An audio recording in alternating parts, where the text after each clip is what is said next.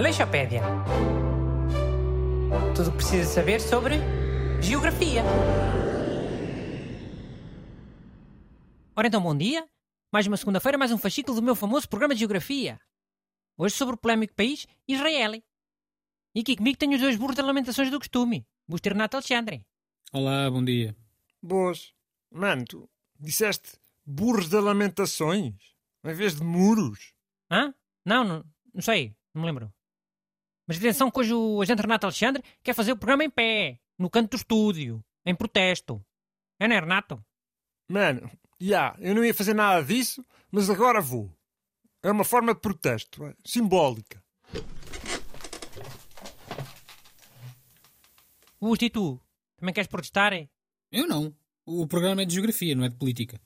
Sionista, facho. Pá, eu quero falar de geografia. O programa é de geografia. E foi o Bruno que quis falar de Israel, não fui eu. Oh, eu quis para ouvir alguém a dizer Israel de vez em quando, num meio de comunicação nacional. é. Em vez de ser sempre Israel. é. Que é uma que dizem os lisboetas todos. Israel, Israel, Israel, Israel, Israel, Israel. Mano, mas se Israel ocupou bué territórios da Palestina, como é que falamos geografia sem, sem falar da cena política? Territórios não é geografia. Olha, com esta cornata entalou ao busto. Mas entalou aonde? Mas não dá para falar de geografia de Israel sem falar no conflito com a Palestina? É impossível. Já, se fores uma pessoa de jeito é impossível. Mas se fores um mete nojo, se calhar não é. Bem, eh, uma das características geográficas mais interessantes de Israel é o famoso Mar Morto. É o ponto mais baixo do mundo, eh, de menor altitude. Fica mais de 400 metros abaixo do nível do... Bruno, o Mar Morto não é também da Palestina. É, acho eu. E da Jordânia também. Então esse gajo que fala de coisas que Israel não tem ocupado. Senão... ó, Senão o quê? Vá, Chiu, vá, vá. Já calhaus que chega a discutir Israel e Palestina. Não é preciso mais dois. Busto, olha aqui uma questão de geografia, como tu gostas. Porque é que o Mar Morto se chama mare? Aquilo não é um lago. É, isso às vezes acontece. Mares que tecnicamente são lagos, eh, mas depois são conhecidos como mares, eh, por serem muito grandes e há várias razões. Lago Morto também era um nome que ficava pior, vá. Deve ser uma das razões. Olha, no Rio de Janeiro é que existe um rio que chamam Rio Morto. Sabiam? Qual é que é a cena desse rio? Também é bué salgado? Como é o Mar Morto? Não. Está cheio de porcaria. E a água é tão escura que há pessoas de carro que acham que aquilo é uma estrada de terra e caem lá para dentro. Fogo? Que cena? Mas olha, há nomes destes é sempre bom para o turismo. hã? Os burros dos turistas vêm no mapa cá um mar morto, um rio morto, ficam logo com curiosidade com o nome. Porque são nomes que dizem logo pode ser uma experiência diferente, né? E o turista tem que viver experiências diferentes, senão fica deprimido.